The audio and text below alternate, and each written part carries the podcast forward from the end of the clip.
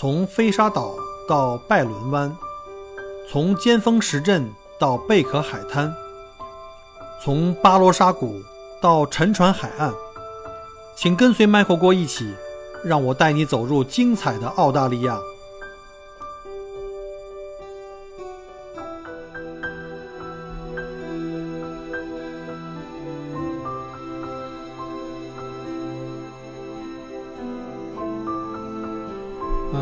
听友，大家好啊！那个 非常感谢各位继续关注跟收听本人的节目。今天我们终于又回来了，时隔两个多月。上一期我看了一下，应该是八月十四号的节目，那就不说了啊，因为确实工作特别忙。然后呢，我们就废话少说，就讲一下呃最近的一个情况。大家看了这期的节目也会知道啊，就想把过去这两个月中空了，这两个月啊轮空了。到底发生了些什么事情？包括我自己，包括周围的环境，呃，然后呢，就是想讲一下，就是一个挺乐的事儿，就是原来我回家老也老是跟家里的人啊，或者跟朋友们分享，然后他们都觉得这事儿很好玩儿，所以呢，就今天想利用这机会呢，就跟大家来把我这个节目呢，就赶紧再抓紧时间给录一期吧，因为今天正好下班偏早一点儿，然后没有其他的安排。然后回家以后呢，赶紧把我的脑子里想的东西给写个提纲啊。首先，那个刚刚过去，这个还没过去啊，应该是今天十月五号，呃，墨尔本时间五点三十分，下午五点三十分。现在是这个我们的夏令时了，已经。首先祝各位这个国庆假期愉快啊，七天长假啊，这个都赶上春节了，也不知道各位去哪儿玩了，有没有出去好好的旅游一下啊？现在虽然不能出境，或者是出境不方便。但是祖国那么多大好河山，大家肯定也还是到处跑的。我看我们一些就是旅游主播啊，像什么不傻呀，像什么这个宙斯啊，也都在搞一些在国内的一些组织一些团，包括自驾什么的。看来国内已经逐渐开始走向正常的这个状态了啊。嗯，有不少朋友在我的。就是节目后面留言，一个就是说这个变相催更了，就说哎，我不是催啊，我就想看看这个最近怎么样了，这个还以后还更不更，这个还在这个关注中，非常感谢啊，这种这种特别铁的这种听友，我觉得特别不好意思啊，啊，我都也都有时间的话，我都会看一看，大概一周怎么也去平台去看，因为太忙了，六天上班，然后每天回家除了睡觉就是吃完饭就睡觉，洗完澡，第二天五点半起床。每周六天一直延续这么长时间，那个如果见过我的人可能会发现啊，我这个尤其在过去的两三星期晒黑了好多。然后那个还有人问说，这个直播为什么不播了？直播也挺好玩的，因为很多人说，呃，因为直播跟录播不一样啊，录播就是你有机会改，然后去删减、去编辑，但是直播的话，你说出去话就不能改了，这有这种现场的这种。感觉，然后另外一个直播就是可以真正做到我们大家同时在线，对，有什么问题有什么共鸣，你可以直接举手，呃，但是这个直播有几个原因，一个就是呃，其实平台也在调整，之前组织我们进行直播的这个喜马的这个小编啊，这负责人啊，也都被就是换了其他的岗位，然后有其他人接手，然后呢，这个这个对我们的这个工作的这个支撑啊，或者这种引导啊，或者这种。就策略上的东西就来回在不稳定啊，不稳定，大家也能理解。然后呢，在这个这个变动时间这个期间呢，我们也试过又讲了一期还是两期的直播，那效果就不是很好，而且现在的限制太多，大家能理解啊，就就不用就不能那什么了，因为直播你的风险对平台来说更大，你万一说了什么不该说的啊，也许你自己不认为不该说，那有可能就是随时被掐线的。所以呢，后来一想这个风险和这个难度，再加上。呃，其实直播还有一个很大的问题，就是要约这个嘉宾啊。除了我跟这个梅鲁迪啊，梅鲁迪作为我的这个搭档，然后还要约一些其他的有话题、有内容、好玩的一些嘉宾。但是呢，大家都很忙嘛，同时在线要准备话题，还要给这个平台去送审，平台要看一下你这个话题能不能聊，对吧？适不适合聊？所以大家也能理解了。然后另外还有一个很重要的变化呢，就是梅露迪老师啊，这梅露迪大家知道哈，就是一直跟我在。做直播的这个南呃十字星空下做直播这梅露迪老师，他呢最近的工作发生了变化，但是这是好消息啊！这个 梅露迪老师继这个 Jason 之后，大家可能知道他们俩一家子，然后也正式进入了澳洲的这个事业编啊，我就不再这个剧透了。然后呢，我想等他进到这个新的岗位以后呢，如果安顿好了。然后对这个岗位和内容以及工作环境有了更多的、更深的了解呢，也会邀请他，我们再回来来一次采访节目，就是看看他现在在澳洲做的这个所谓事业编啊，这个政府工作到底是做什么啊？我相信啊，这里面干货会特别多。对我们目前的听友，不管您是想来澳洲留学，还是想来澳洲生活的，啊，或者是这个留学生的家长们，你们可能会都会感兴趣，呃，敬请期待吧。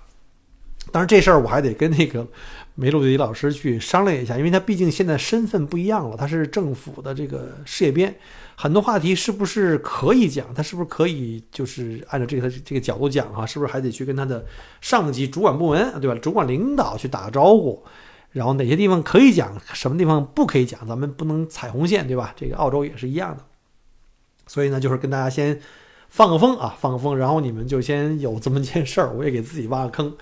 然后我们看有机会的话再继续做，呃，很多人可能怀疑我这节目可能就慢慢不做了，其实不是的，就是各种原因吧，就这个这个就反正越来越拖沓。但是我的主观上还是想继续坚持下去，毕竟说白了就是还是以前讲过这句话，就是这个节目从一八年开始到现在，就像我自己培养了一个小孩子一样，从蹒跚学步一直到慢慢慢走到现在，看着他一步一步的成长啊，我的这个。心里这个成就感和这种依赖还是有的，所以还是希望他能够继续办下去啊。前提前提是平台最后还是没给我删节目啊，或者是没有其他的一些原因。好吧，我们就讲讲最近的一些呃情况，因为毕竟两个月没做节目了哈。首先大家知道，这个澳洲已经进入到春天了，因为我们北半球现在已经踏入了秋天啊，可能这个。呃，温度也在变化，比如说北半球应该越来越冷，我们这边就反而会越来越热，对吧？就是这样的，因为太阳向南半球这边移动，太阳的这个轨迹啊啊，其实是地球对相对于太阳的轨迹在变化。然后北京应该现在是进入到秋天了，九月份的时候，十月份的时候，应该在我的心目中是北京啊，我的大北京最美的时候，最美的时候就是这个时间啊。这个也很幸运啊，在秋天的时候，在晚秋的时候生在北京，所以特别怀念北京。但是现在因为疫情各方面原因吧，回去也不方便，对吧？隔离毕竟还有，然后这个也怕到时候万一被隔离了以后回不来了，这个工作的养家糊口这事儿还得办，所以呢，就这事儿先暂时看看，等着这个疫情全部结束。现在全海外好像基本上都全结束了吧？这澳洲已经政府已经官宣了啊，官宣了说这疫情。我们就完全就不当回事了，完全躺平，爱咋地咋地吧，一切都回到正常轨道了。现在阳性都不测了，原来大家知道啊，看过我那个视频，也看听过我节目，就是我在墨尔本的一二三个检测中心啊服务过，然后现在全部都关了，现在也没有人查这个了，就包括我们现在的工地也没人太在意这个什么你是不是阳性了。现在原来是这样的啊，如果比如我要是发现自己是阳性。那我就要在家里自我自行隔离七天。那因为我自行隔离七天不能工作，那老板也要给我钱，或者政府给我钱，是一周七百五十澳币啊，这个也不错。其实这个也不错，你什么也不干就给钱，就跟我之前这个疫情期间我们不能上班就去跟政府去 claim 钱一样啊，非常非常舒服，就跟退休了养老一样。除了不能出门这件事儿以外啊，但是呢，现在政府已经把这个就是疫情在家隔离这七天的补贴都取消了，这每周七百五。这个，哎呀，这都取消了，太差劲儿了！我从疫情开始到现在，我都没都没阳性过啊，要不然我也可以在家休息了。我们那工地所有的工人，除了我和我们这个这个小组的头之外，所有的人都阳性过，有的人可能阳性了两次，甚至三次了啊！有人在家里都拿到钱，我没拿到，这个太差劲儿了。这澳洲政府太不靠谱了，对吧？然后我我看全球这个。这个大的趋势也是这样，我估计祖国也快了哈。前两天还有朋友现在回国，现在在隔离期间，可能现在是七加三吧，估计很快就会更加的，就是轻松了回去。然后这个随着春天的临近啊，这墨尔本的这个花粉症也就如期而至哈。我的鼻子就已经很准时的就提醒我了，所以呢，今天录节目大家可能也会细心的听友能听到哈，我可能偶尔会吸溜吸溜鼻子，请大家这个忍耐一下啊，忍耐一下，很快就过去了。呃，十月的第一个周日就是我们的，就是澳洲的夏令时开始了。大家知道啊，本来像墨尔本和悉尼，我们是比这个就是澳洲东部时间啊，还有就是昆士兰了，我们是比这个祖国是快两个小时，这是冬季的正常时间。呃，到了每年的十月的第一个星期天，我们就开始夏令时。大家但是一定要注意啊，澳洲的夏令时并不是全部的州，并不是整个澳洲都跨入到夏令时，这各州啊自己这个各自为政啊比较麻烦，所以到夏令时的时候，很多国内亲友就会比较乱。为什么呢？因为你看，同属于东海岸的昆士兰啊，它不变，它没有夏令时，它还是比祖国这快俩小时。但是新南威尔士，就是悉尼所在州和我们维多利亚所在的这个墨尔本呢，都是调快一小时啊。这夏令时原来我小时候北京也搞过，我还有印象，现在也没有了。所以呢，很多亲友就是说，为什么同样经度的昆州就没有变化？你新呃那个那个叫什么悉尼跟墨尔本就变了，包括塔岛也变了。包括南澳都变了，所以呢，这个可能会带来一些小的困扰啊，但慢慢习惯就好了。我这也是好不容易经过了一整个冬天，这因为我起得很早嘛，五点半起来，天都黑黑的，伸手不见六指，我就出门了。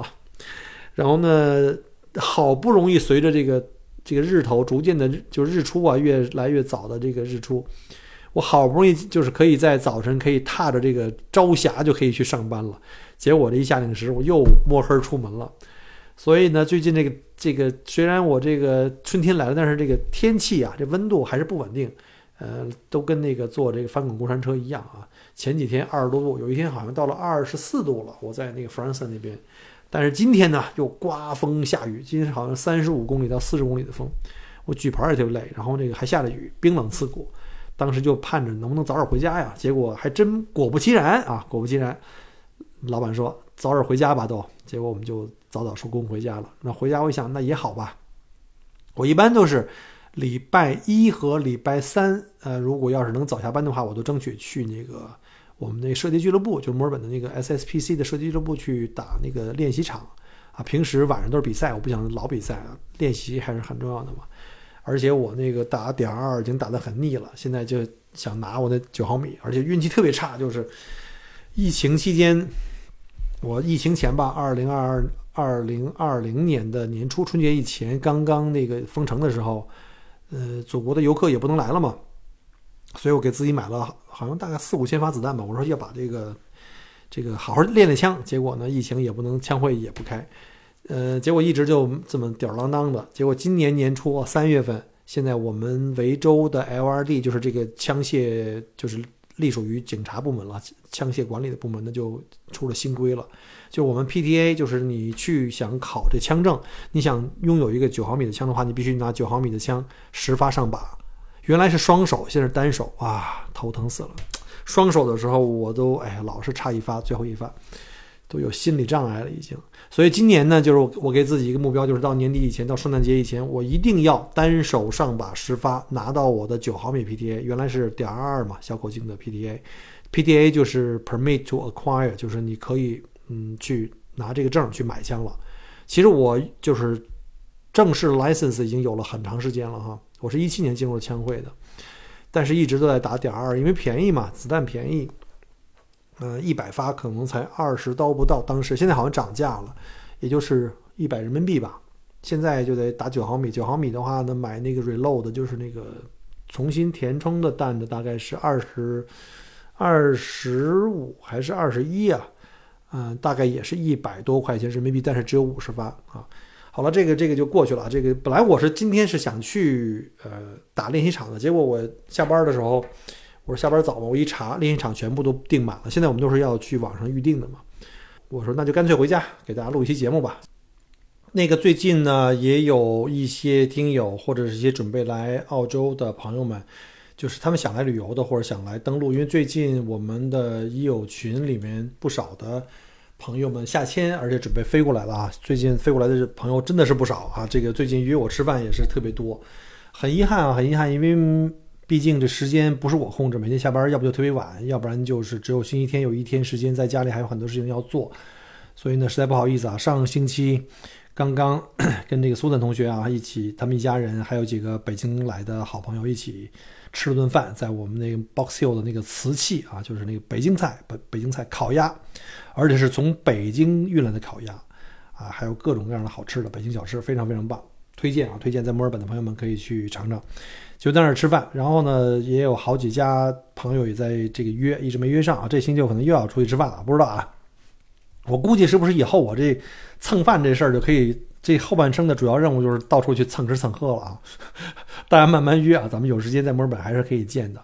然后现在澳洲实际上，呃，澳洲境内的旅游已经都全部开放，就是不是现在啊，就是已经有一段时间了。所以你会看到澳洲的境内的所有的机票啊、酒店呀都狂满，特别满。尤其是刚刚结束的这个学校假期，因为澳洲有四个假期，刚刚这个假期结束，然后就是很多家长带着孩子们到处去跑，机票是一票难求啊，很多酒店也都特别满了。然后呢，就逼得很多家长没办法，或者一些我看我的朋友圈啊，跑到国外去玩去了。嗯，啊，大家别觉得奇怪啊，在澳洲是这样的，就是这个在本地玩呢，其实比出去玩更贵啊。澳洲的成本贵，很多人跑到什么东南亚啊，去什么巴厘岛啊，还要去斐济呀，还要去什么新西兰什么之类的玩。然后呢，这个我也我也是这个对吧，百爪挠心啊。然后看着他们又有去前两天那个李总去的塔岛房车游，哎呀，这是我一直想再去的。上一次去塔岛都是十年以前了，所以现在还是还是先攒钱吧，然后看看十一月份等这个俊俊考完了，先去新西兰玩完了，回来以后再安排一个什么塔岛或其他的。然后呢，维州政府呢前段时间又开始给这个就刺激本地的经济哈，就是你晚上出来吃饭，不是晚上，就是你在一个特定时间内，我忘了。他是给了多少钱？好像大大概是几千万还是几百万，我忘了澳币。然后就是来给这个澳洲就维州的当地的市民，就是你可以注册个账号，然后你就出去消费。消费，比如你去出去吃饭，然后吃饭的话呢，呃，百分之二十五吧，百分之二十五的这个由政府买单，就是你可以，比如你花了一百块钱，你就可以把这发票拿回来，在网上去 claim，然后政府就把那百分之二十五退给你。啊，特别好。结果呢，我就吃了一顿啊，转身就新闻就出来说，这个政府这预算已经被你们两周之内全吃完了。这维州人，你们怎么就太狠了吧？你们，你们就就不能在家做个饭吃吗？像我这种很少出来吃饭的，你你就让我薅几回羊毛，它难吗？我就吃了一顿呐。你们也没见过钱是吗？还是没见过吃的呀？简直了。然后呢，还有一个就是大家可能在我的朋友圈也看到了哈，我。分享过一个在澳大利亚的一个特有的一个假日，不是假日，就是一个关注啊，就是关注这个心理健康的一个一个日子，应该叫日子，不能叫节日，叫 Are You OK Day，就你好吗？就是在今年的这个九月八号，好像明年是九月十四号吧。然后呢，这个这个呢是主要针对在澳洲的关于一些心理疾病的一些。这些人群的关注，呃，我们知道在澳大利亚呢，就是按照这个统计局的数字啊，大概在澳大利亚呢，在每天会有八个人因为心理或精神问题呢，就是自杀啊，这个这个数量还是蛮大的。因为你想想，澳洲总共才两千五百万人，尤其在过去的两三年的这个疫情期间，很多人因为呃在家隔离呀。或者是这个失业啊，或者是自己的生意关门啊，各种原因吧，造成了这个心理方面的问题，包括学生，包括亲子关系，甚至连离婚率也都提高。所以呢，就是有很多人可能会产生心理问题。那今年呢，就这个 Are You OK Day 就显得更加的重要。其实这个并不是说我们在这一天去关注这些人，这个 Are You OK Day 是一个非官方的一个，就是叫非官方的一个一个一个组织，民间组织。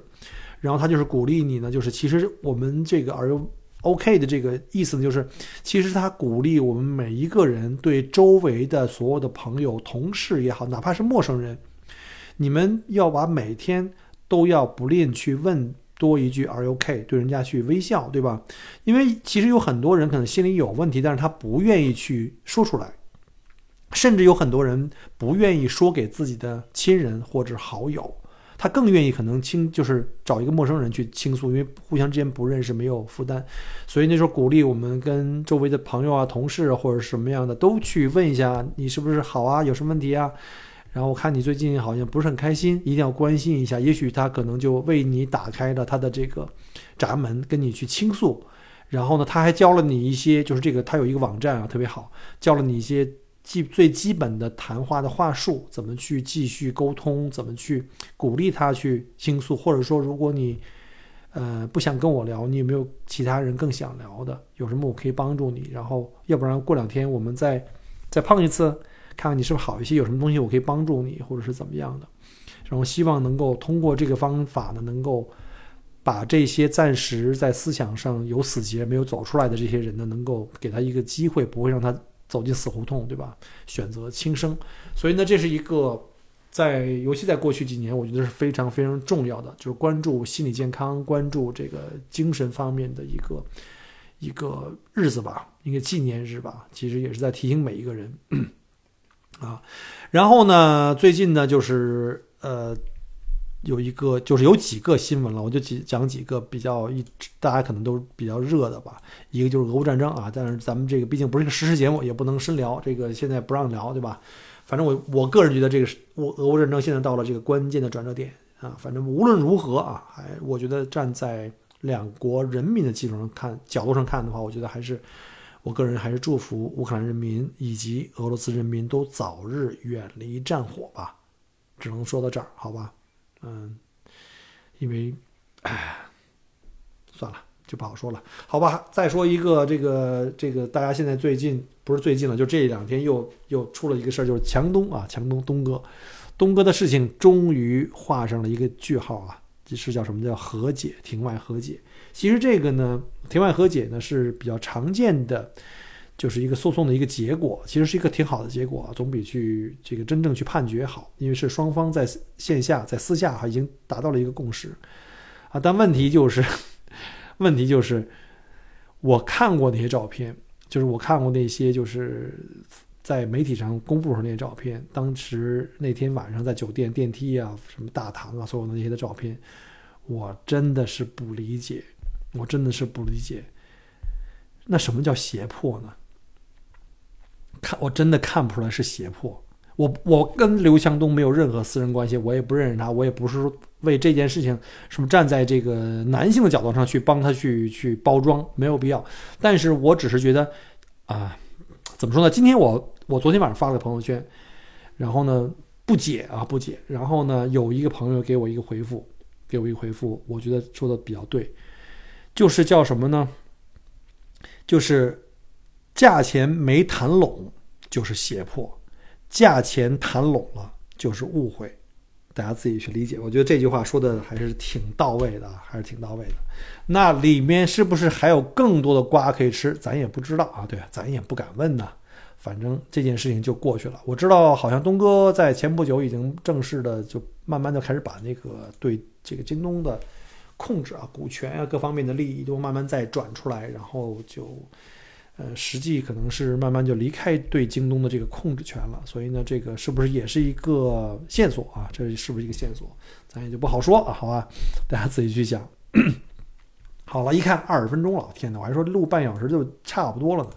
这才进入到我们今天的主题，就是我在过去一年在这家公司在 First Nations 啊，呃，入职一年以后，我们跟我一起战斗过的吧，跟我一起战斗过的一些老同事。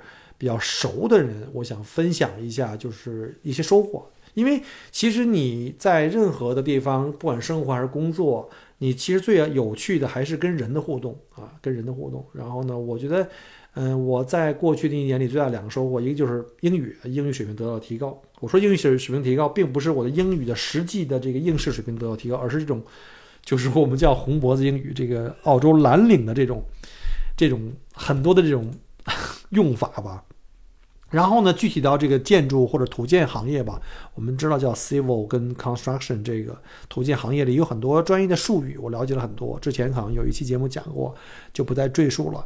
那其实这里我觉得，如果让我说的话，就是真的是很多他们所谓的黑话、土话，甚至说白了就是一些脏话，就是这个 F word 和这个 C word。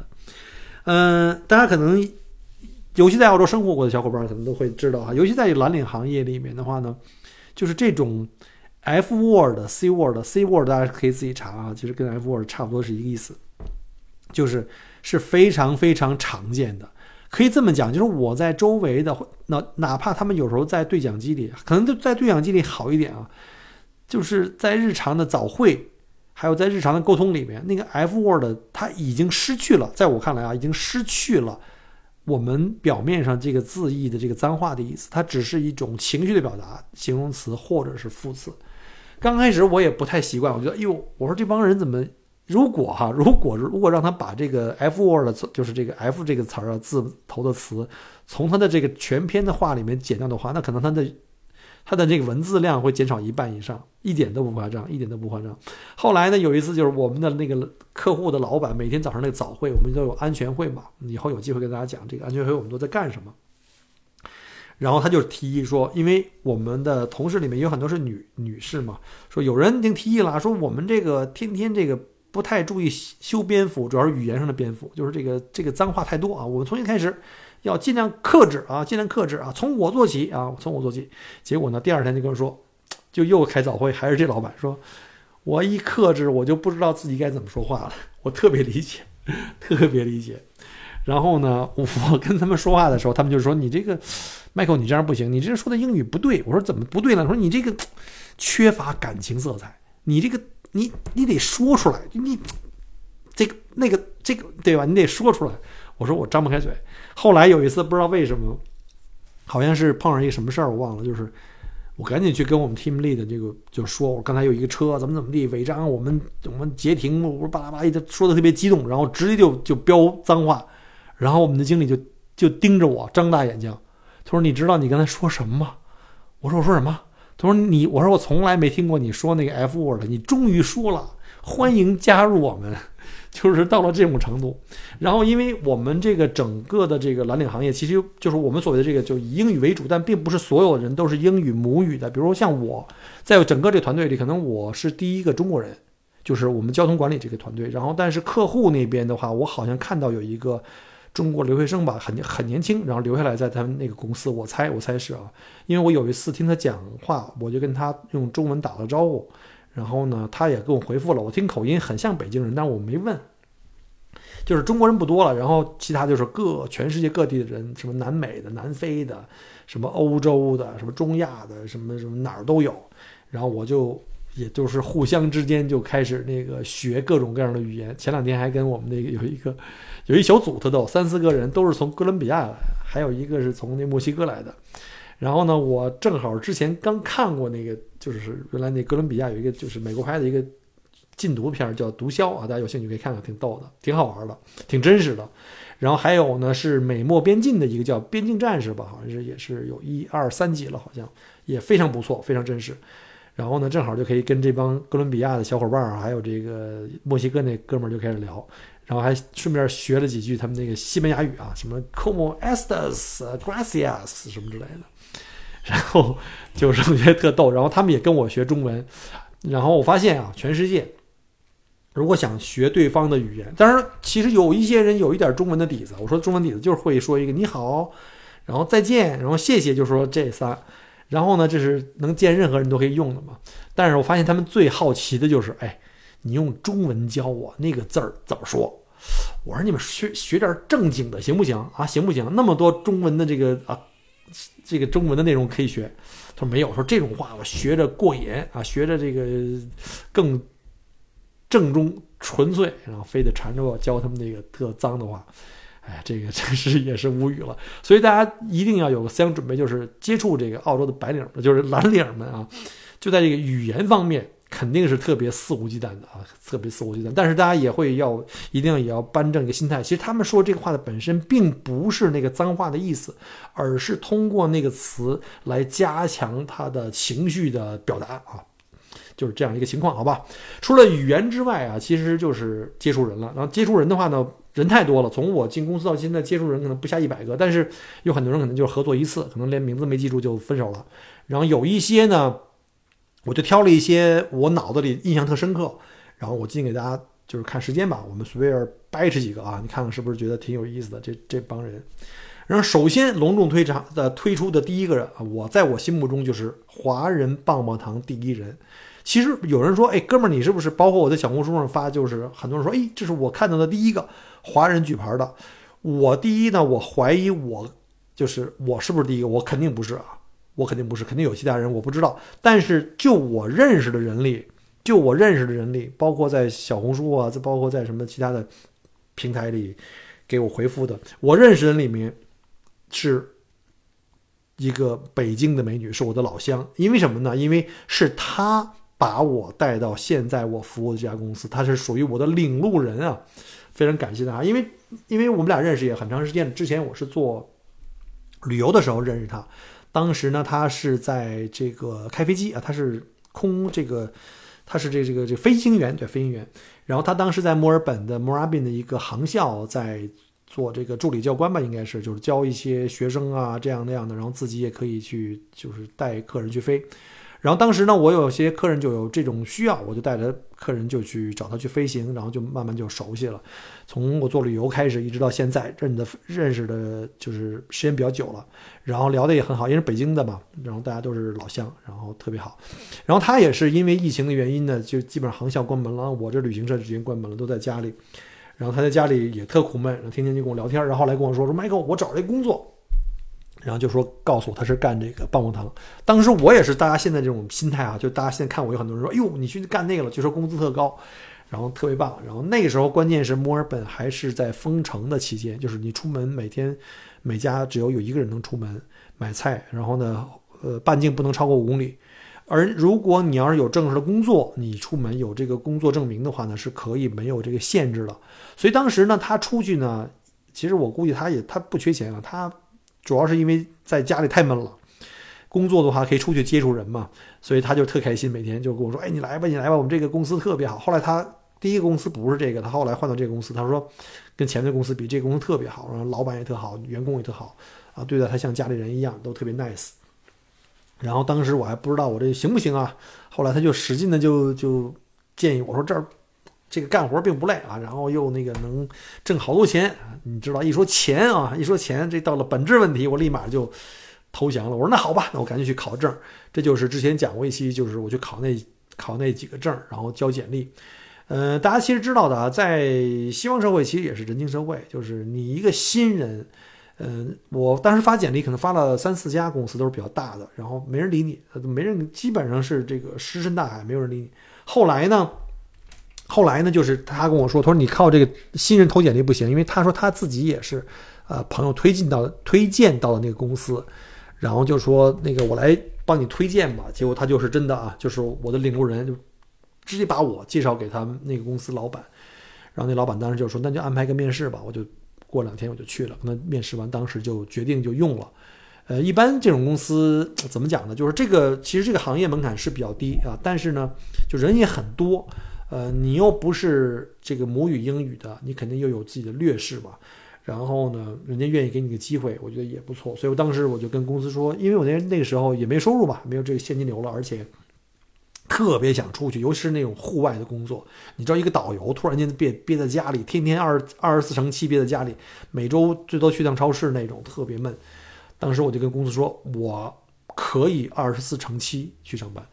然后那个老板以为开玩笑，你想好了啊？我说我真的可以。哎，后来真的是夜里两点给我打电话让我去上班，然后从来不拒绝，然后我就顺利的就进入到这个行业。所以呢，非常感谢这个我们这个华人棒棒糖。第一人啊，这个 Claire 美女，非常感谢。我不知道你在是不是在听我节目，可能我这人当面啊不太，我觉得挺熟的人了，当面去特别假，去感谢人家，对吧？千千恩万谢的，太太假了。然后那个借着机会也谢谢你吧，然后有机会请你吃饭，好，请你吃饭，然后那个带你出去玩去啊，给你拍照片，好吧？然后结果人家这个。克莱尔美女啊，在我们公司也没干多长时间。我一进去，人家没干几天就走了。为什么呢？因为航空业又复苏了，人家又回到航空公司上班了。但是他现在暂时还没有位置去开这个商业航这个航班啊，就还没有去开什么什么波音啊、什么空客之类的。现在是在这个呃做这个就是空乘啊，做空乘。不过人家条件也在那儿，对吧？美女嘛，就是做空乘也比较合适。啊，然后也祝福你这个重返蓝天以后，尽快能够成为这个机长啊！成为机长以后，我成为你的第一个首航的客人。好了，下面再介绍呢，就是我加入这团队以后的第一个项目。我在第一个项目上见到的第一个 TL 就是我们的 Team Leader，就是管我们这个项目的。那是我第一个第一天上班，大家还记得吗？我有一期节目讲的就是我把那胳膊都给抡酸了，抬不起来了，两个胳膊都退都不能举起来了。就是那天碰到交通事故，然后那个我一个人堵一个小路，好几千辆车经过那个，这个我们第一天这 TL 叫 Glen 啊，Glen 人很好，然后大家一看这个外形就特 Aussie，就是这种特别傲视的风格。那个他确实很不错，在我看来，其实我们知道每一个人在不同眼里都不一样。有的人说他，哎呀，这个人特匪气啊，特别江湖气。就我们这同事后来有人说，那个说有有的人反映，有些女孩子说这匪气、江湖气。但是我觉得这人挺仗义的，至少在我入行的时候，我就跟他实话实说，我说我新来的，我不是我不会，他就会先给你安排一简单的活，然后他就有机会就教你说这个应该怎么干，那个应该怎么干。啊，你你跟我学就没问题，就是人家又不多拿你的钱，人凭什么教你呢？对吧？所以我觉得这个就我就觉得特别特别感动，就是在你入行的第一份工作的时候，如果有人真的帮过你，就是在业务上帮助你提高的话，那我觉得大部分人都会对他印象特别深。呃，但是在我看来，他并不是什么江湖戏啊，就有点怎么说呢？一头比较长的头发到。到没到肩膀？没到肩膀可能哈。然后呢，那种金发，然后呢，也不是金发，金棕吧。然后他是烟酒嗓，一说话都是那种烟酒嗓啊。大家知道我唱歌了，他确实是唱歌了啊。他原来是歌手，他后来我才他才跟我讲，他还有乐队，他现在也有乐队，就是原来年轻的时候，大概二十几岁就有自己的乐队，还给我看那时候的照片然后那个他还说：“哎，你知道我老婆是怎么认识的吗？”我说：“你怎么认识的？”他说我在乐队，我们一个星期五我们搞一个现场演出，然后呢就是唱的正嗨的时候，我就跳到台底下去接着唱，然后有一个女孩就看着我鼓掌，然后特别的那个崇拜的眼神，哎，我一看这女孩太 cute 了，他就下去跟那女孩说，而且是当着现场那么多人，因为那种就是那种 live house 嘛，然后很多人都在现场，他就问，哎，你那个你是单身吗？他说我不是，我跟男朋友一块来的。他说把你男朋友给甩了吧，跟我吧。结果你猜怎么着？那女的真的就跟他了，就现在就是他们就是他的老婆。我觉得这你也太牛了。我说那男的可真冤，那女的那老那原来的男友也可真冤。然后就是给我讲的这个这个故事。大家可能看我之前，就是我去年圣诞节我们公司搞那个就是圣诞 party。然后呢，我录了个小视频，就那里唱歌的，就是那个，就是 Glenny。如果大家感感兴趣啊，可以看看这个哥们儿长什么样，然后唱歌，啊，唱歌还是挺有范儿的。然后呢，我后面的名字，要不是我，我别说人真名了，是不是得得保护一下隐私啊？因为有的那个情况吧比较特殊，因为我会挑一些有特点的人来讲吧。呃，下面介绍一个，干脆叫做 S 男士吧。这 S 男士为什么叫 S 男士呢？就是防那个防止哪天万一他听我节目了，他他其实不听我节目啊，他那个不是那个什么，他不是那个中国人，他不是华人，他不懂中文。嗯，他是中东中东裔的。然后呢，就是我就不讲他哪个国家的了。然后呢，他也是跟我在一个项目上，可能我在上班的第一星期，然后呢跟我在同一个项目上。有一天呢，就是因为我们都自开自己车嘛，那时候我还没有公司 ute。我把车停在停车场，然后那个我们那个 team lead 说：“那个你跟那谁，你跟那 S 一块儿坐他的车，然后去下一个路口，然后巴拉巴拉怎么怎么地。”然后我拉开车门一上车，我就傻了，因为我坐副驾驶嘛。一拉一上车，看他的那个中控台上放了一个酒精检测，就跟车的那个点火线连连在一起的，就他拿起来就吹一下，吹一下那东西，知道你是这个就是没有酒精啊，呼吸的这个空气里没有酒精。你才能把车点着。当时我一看到我就傻了，我就问他：“我说大哥，我说什么情况？”他说：“嗨，这个喝酒被警察给抓个现行。”我说：“我说我说怎么做这个 traffic controller？你怎么还喝酒啊？这这有点这有点邪乎了。这个哈。”他说：“嗨，那天也是运气不好。你说我吧，刚出狱，特开心，跟几个朋友一块儿就聚会吃饭喝酒，就喝多了，被警察就给逮了。”我说：“你什么？我说你刚出狱是吗？”他说：“对呀，我那个。”嗨，我就是嗨，犯点小事儿，然后被关了五六年，这出来以后不是特开心嘛，就是才喝的酒。我说你能，我说敢问你为啥关监狱啊？说嗨，就是我跟我前女友啊两个人掰了，掰了以后两个人就在家里大打出手，然后拿枪互相射。我说我说你们俩还互相拿枪射？我说你你有枪吗？因为我因为我知道这个枪证是很难考的。对吧？你不可能就随时能拿出来，就因为锁在枪柜里面，子弹也是分离的嘛，怎么可能还有时间找钥匙？他说：“嗨，我们这都是黑市来的枪。”我说：“你这，我当时就晕了。我说这都什么情况？我说我们这团队都是什么人啊？从黑市买的枪，然后还跟我推销呢。他说：‘哎，怎么样？感兴趣吗？感兴趣？我到时候我有朋友啊，这个能买到。’我说谢谢您，我说谢谢您，我这还想好好的过日子。我说这帮人，就你在这个，因为怎么说，就是蓝领行业，或者说像我们这 travel control 的这个整个这个入门门槛很低，你会真的会发现，你干时间长了以后，这儿里各色人等，真的各色人等，鱼龙混杂。所以我觉得这里特让我开眼。然后再讲一个，就是现在我的一同事啊，这个小 S 吧，这个是女士，其实可能大家听过这个节目前两期讲过她 Sammy，呃，她呢就住的离我们家比较近，丹尼弄，她在丹尼弄 North，然后呢，她是我们的项目里除了那个 TL 之外，就除了那个现在那个 Michael 最长的一个一个同事，她从九月份进入这个项目，我是十一月份，然后呢，她是澳洲长大，但是他小时候生在阿根廷，他父母是从阿根廷呃移民过来的。大家也知道哈，阿根廷那国家比较乱，什么这那那的绑架呀，什么的，这个政府这个官员军警都贪污啊，所以他就当时的父母就把他就是从小就就是带来到澳洲生活，但是他的大家庭还是在很多人还是在这个还是在阿根廷啊。然后呢，他后来是因为他自己这个自己的车撞了圣诞节前，去年圣诞节前后吧，把车撞了，就把自己车撞了以后一直也没买，然后。公司索就是那个保险公司索赔了以后，我也不知道他为啥没买，就是一看我离他家近，而且那时候公司给我车，就哎你方便接我一下吗？我想就接送一下呗，反正也顺路。好，这一下一坐上车，就一下坐了半年多。他是什么时候啊？应该是这个九月底才买了车。你想想，从一月份到九月份八个月啊，我都头大了。我因为要接他送他，每天我要少睡十分钟。我我接他，虽然说离得近顺路，但也不是说就跟公公共汽车线儿似的。但咱咱也不好提醒人，一坐就很舒服，就坐了八个月啊。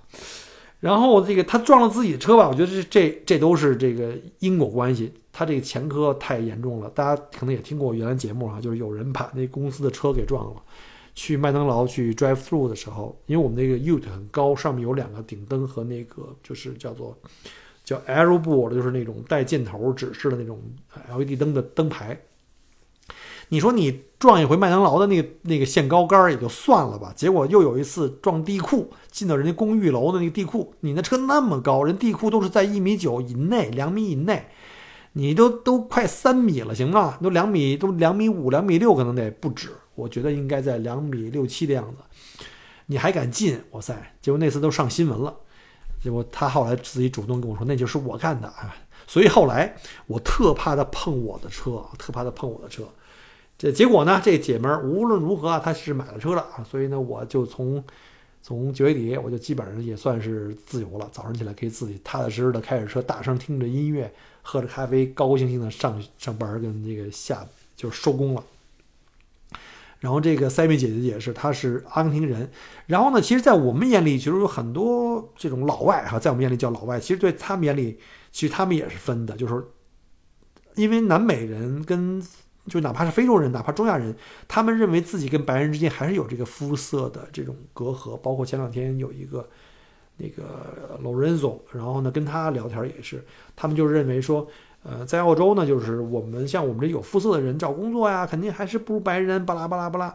我其实我相信，应该这个这种肤色的歧视呢，在文化里还是有一些，但是这种叫软歧视，就没有人会说，哎，你是黑人，巴拉巴拉怎么怎么你你是黄种人怎么怎么地，他们没有人敢这么说，这属于是违法了，已经，这完全是可以去告他。但是这种软歧视可能还会有，或者说，其实我觉得可能是在这个白人社会为主的这社会里面呢，其实跟中国也一样，就是我们是人情社会。那我如果有一个机会能够。能够去，比如给别人介绍一份工作，那我肯定是介绍自己熟悉的朋友或者同种族的人，对不对？就好像那个之前我说 Claire，他会把我介绍给他的公司去，对吗？他没有介绍别人，那我们都是中国人嘛，这都很正常。其实人情社会在全世界都是一样的。但是你说有没有这个种族的这种歧视或者这种软歧视？我相信还是会有，但不会那么明显。比如像不像会像电视里会看到那样？呃，如果有那种特别过分的，一般我都是知道的，我见过那种就是。基本上都是在偏远地区没受过教良好教育的，没有基本上就天天被西方媒体去洗脑那种一样的啊，西方媒体一样是去洗脑的，然后或者是因为从小的家庭的教育的原因，基本上你看大城市，呃，开放度高的，而且是那种真正见过世界，至少出过澳洲的，有很多人可能连自己的州都没出过，那出过澳洲的，那肯定对全世界、对各个国家、对各种文化的这种。理解可能会更加的理性啊，就会好很多。然后再说两个好玩的吧，这个 P 同学啊，P 同学这个炮，啊，这东这个同学我总共就没跟他合作过几几次，他也是从零开始到我们公司来上班，就是原来不是干这个的，然后呢业务不熟，刚开始我们都挺照顾他。第一天上班，我就看着他这右手啊，右手就还有这还有这胳膊吧缠着绷带，我说大哥您这情况是怎么回事？他说嗨。他说：“那前几天那个车祸啊，车祸撞车了，把我车给撞报废了。”我说：“您那这种情况，您要不先休息几天？这手还缠着呢，右手你怎么举牌子？”他说：“没事儿，我拿这胳膊夹着，我拿左手也行，咱也不能剥夺人家工作的这种 权利啊。”呃，这哥们儿就是反正上班吧，就正常上班。然后他为什么这个说他他特神呢？他是我到这公司来见过最神的一个人，就是也是说。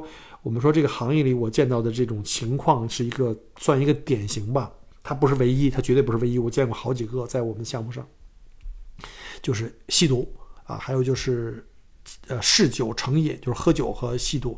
因为像这些人都基本上有过这种因为酒驾或毒驾被吊销过驾照的情况，然后呢，就是就是属于这种叫做什么前科不好，所以很多工作可能会受限制，你就不能做很多工作。啊，首先商业司机是肯定没戏了，然后呢，可能也有一些，比如像政府的工作，像警察就根本就不用想，肯定没没戏了。但是呢，就是因为这个 traffic controller 这个起点很低，所以他们能进来啊，这让公司对他们都很宽容，给他们第二次机会嘛。那好，具体讲讲这个哥们儿的这个两个两个事件啊，就是他加入我们的时候，正好是在去年的圣诞节前，大概十一月底、十二月份，就是跟我差不多，比我晚一点吧。然后呢？他上班可能还没有一星期，正好赶上我们那时候正好特热。大家可能看我之前，当时我在 Grand Road 上面刚刚开始开工的时候，就是夏天特别热，然后旁边有一个那个小狗公园嘛，大家还记得那个视频吗？就有周围邻居给我们送好吃的，送冰棍啊，送水啊。然后这哥们就有一天特别特别热的那天中午，哎呀，他就受不了了，然后呢也没跟人任何人说啊，他在中间的某个位置不太重要，一般新来的人都不会不会放到特别重要的位置。也没有跟任何人说，因为他离我特远，我也不知道。是后来旁边两个临近的 TC，就是 Traffic control 来跟我说，说这哥们儿就是觉得太热了，就把那牌子往地下一扔啊。他因为他骑摩托车上班，他那车撞坏了，他那个汽车撞坏了，然后往往那个地上把牌子一扔，然后呢骑着摩托车，因为他家离得很近，大概一公里远，骑着摩托车嗖就跑了。也没有跟任何人说，我们在想是不是坏肚子了，是不是这个回家吃饭去了，还是怎么，还是那个上厕所去了，对不对？结果就再也没回来，那天下班都没回来，也不知道为什么，搞得我们的 T L 都就是无所适从，不知道咋回事儿。呃，据说就是他太热了，受不了了，回家了。可是所有人都那么热呀，我们还戴着头盔啊，这个那个，还有家里还有女孩子，我怀疑啊，我深度怀疑，可能就是这个毒瘾啊犯了，受不了了，必须得回去。得来来一袋，对吧？来一袋，所以呢，这个毒品的东西是挺可怕的。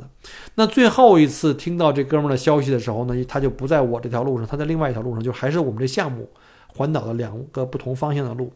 然后他在另外一个路上，就是发生了一个很严重的情况，就是跟他旁边有一个女孩，他们两个负责一个路口。结果呢，这哥们儿就是，他就那个女孩后来据那个女孩讲的话，就是这哥们儿那天上班眼神就不对，你知道吗？就是那种目光呆滞。然后呢，就站在那儿不动，拿着牌子。这女孩跟他对对班嘛，就拿对讲机喊他，他也不理他。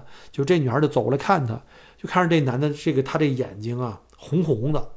大家知道，就是如果大家在澳洲生活，小伙伴如果见过那种吸过毒的哈，我见过一两次。原来我在做 Subway 店的时候，我碰到那种，就是人就那那种，就是莫名的嗨了，你知道吗？但也有可能是陷入了一种沉思状的，他就是有点陷入沉思状那种，眼睛红的，眼睛红的，然后。他喊的，他也不理他，可能进入了一种幻觉状态，我不知道，我只是在想象。然后突然间，这女孩就说：“突然间，我看着她就像一块木头一样，梆，平平的就摔倒了。好在后面是个小土坡，没有什么石头啊什么之类的。然后咣叽摔倒了，给那女吓坏了，一声尖叫，赶紧就用手台喊，就喊这个 Mayday 啊，什么什么 Help 呀之类的。然后呢，就赶紧周围的项目上的那些 First Aider，就是我们有很多那种就是学过这些 First Aid 的那些。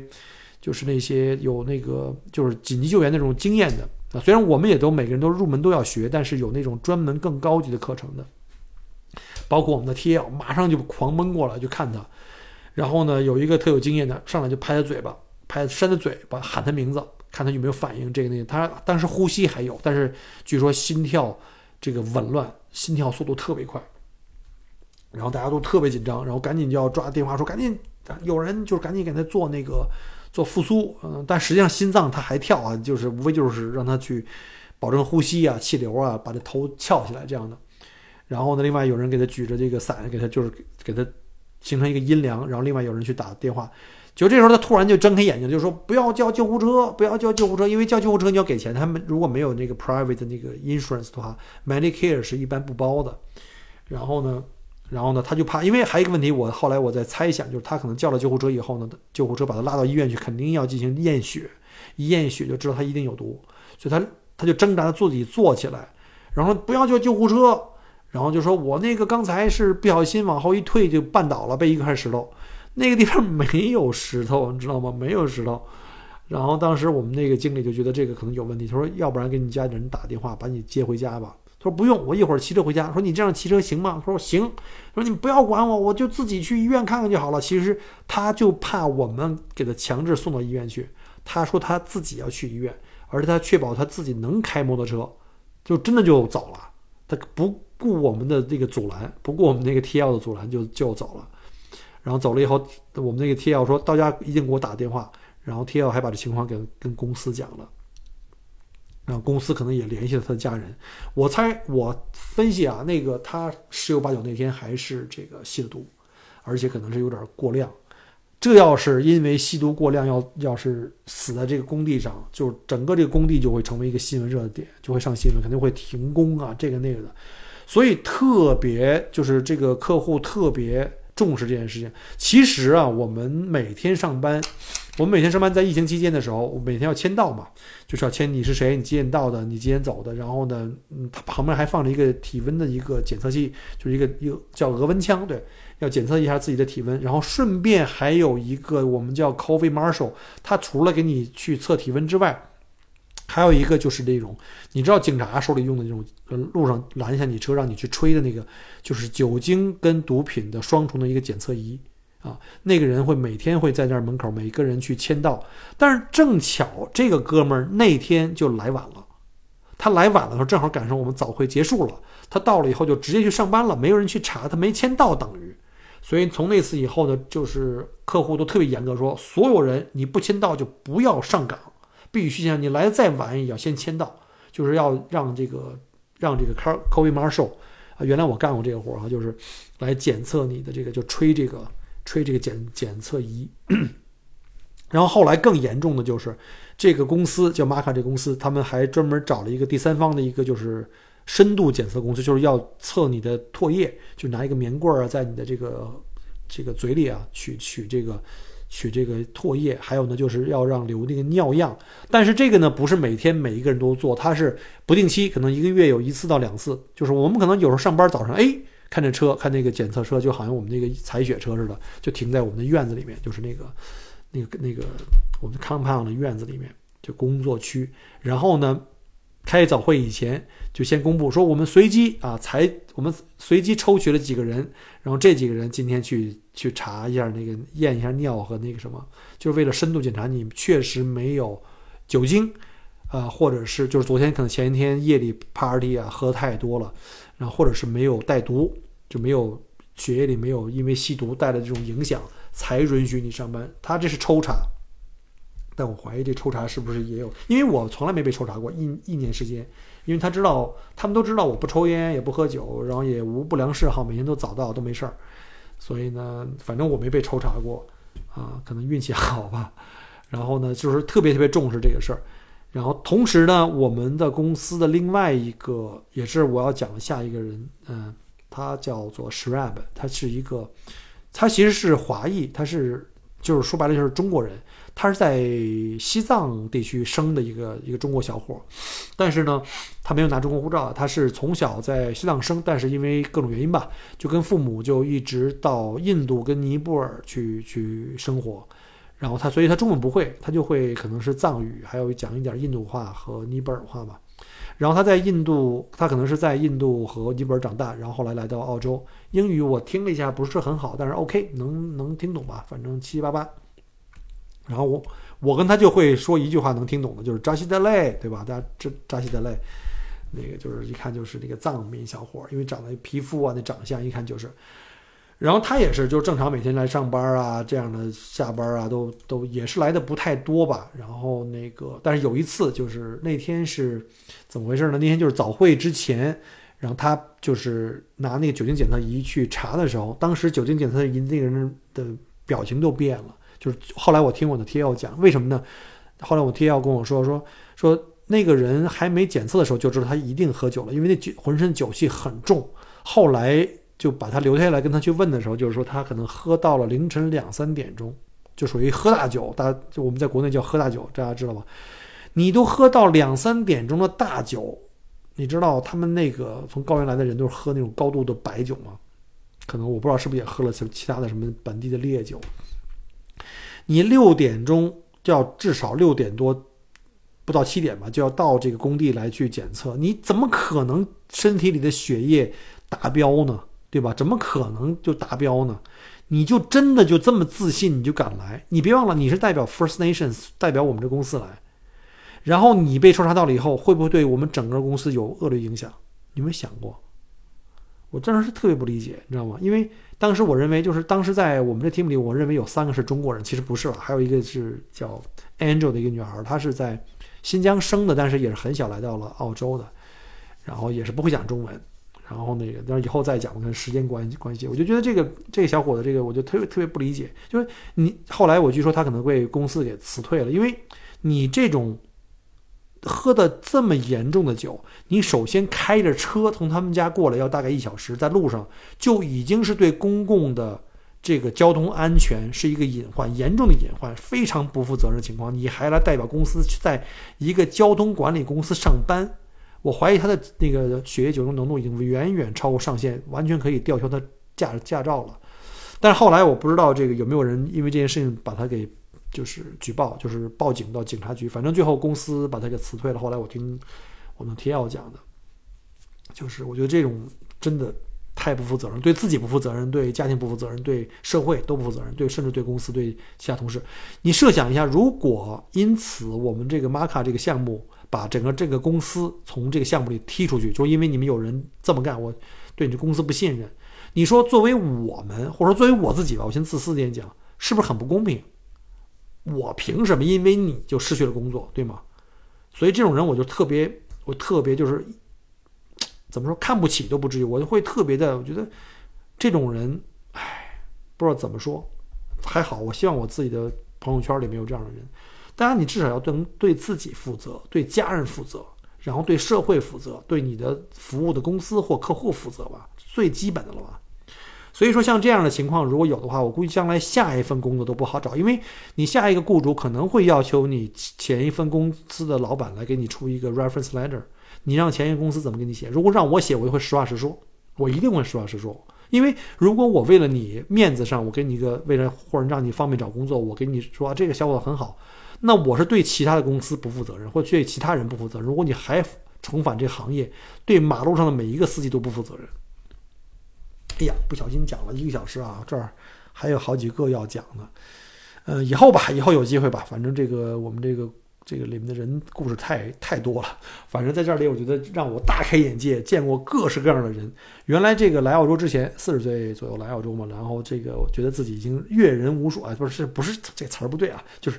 见过的人已经很多了啊，其实到这儿来才发现，那叫叫什么？Too young, too simple 啊，Too young, too simple. Sometimes naive，就是这一句话，名言啊，名人名言。